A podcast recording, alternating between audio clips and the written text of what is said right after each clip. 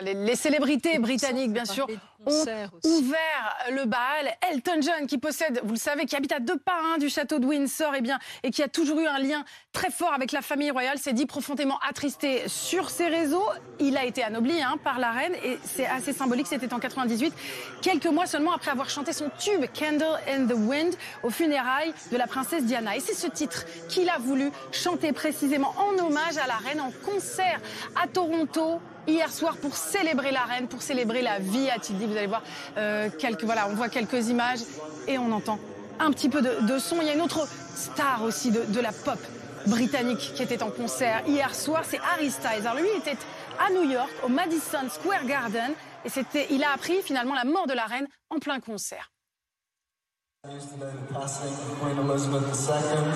Please join me in a round of applause for 70 years of service.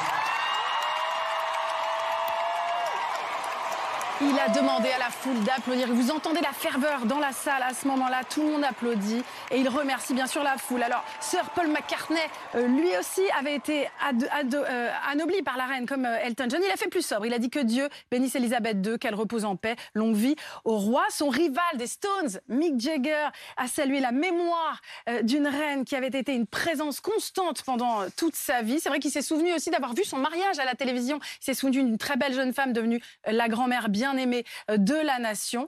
Euh, et puis pour vous donner une idée de l'étendue de la popularité de la reine, Ozzy Osbourne, le roi du heavy metal, a lui, a lui aussi annoncé être totalement dévasté euh, et dire qu'une Angleterre sans la reine Elisabeth II, c'est c'est une idée totalement dévastatrice. Alors les stars, Elisabeth II, on le sait, Elisabeth II aimait beaucoup les rencontrer et parfois la, simple idée d'une révérence, donner le trac aux plus grandes stars euh, euh, du monde entier. Alors on se souvient bien sûr des Spice Girls qui avaient eu la chance de, de, la rencontrer, Victoria Beckham qui s'est souvenue de cette révérence et d'un monde, d'un jour évidemment triste pour le monde entier, cher, avec beaucoup d'humour s'est également souvenue de cette révérence qu'elle avait faite en disant j'ai beaucoup attendu, mais quand mon tour est arrivé, ben, les questions étaient assez pertinentes. Et elle se souvient du sens extrêmement euh, développé, du sens de l'humour extrêmement développé de la reine. Alors, la reine, influenceuse avant l'heure C'est vraiment une question qu'on peut se poser quand on voit le nombre de messages, et notamment celui de la jet Paris Hilton, qui salue l'une des plus grandes sources d'inspiration. C'est vous dire, c'est vrai que la reine était extrêmement